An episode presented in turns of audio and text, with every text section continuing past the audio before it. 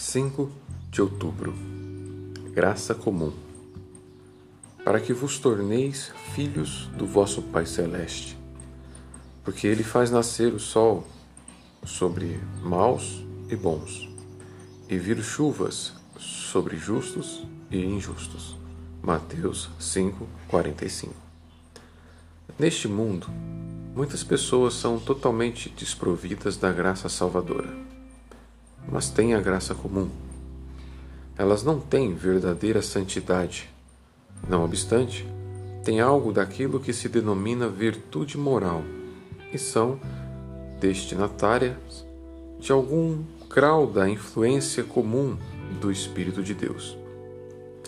Assim ocorre com as pessoas em geral, que vivem sob a luz do Evangelho e não são abandonadas à cegueira justificatória e dureza. Sim, enquanto vivem neste mundo, as pessoas assim abandonadas ainda têm algum grau de graça restritiva, sem a qual a terra não conseguiria suportá-las. E de modo algum seriam membros toleráveis da sociedade humana. Porém, quando alguém é condenado ou lançado no inferno, como são os demônios, Deus lhes retira totalmente sua graça restritiva e todas as influências misericordiosas de seu espírito.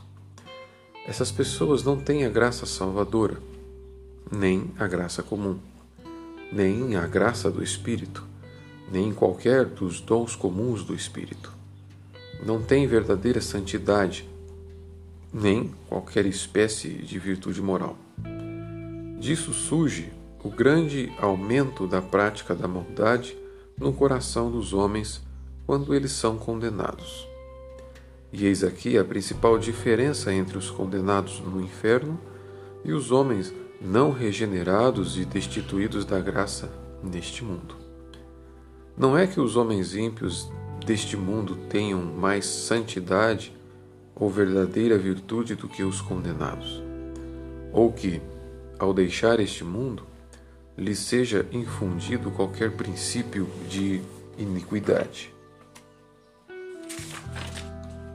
E sim, que quando os homens são lançados no inferno, Deus tira absolutamente deles o seu espírito, assim como todas as suas influências comuns e misericordiosas, e retira inteiramente deles todas as restrições colocadas por seu espírito e pela boa providência.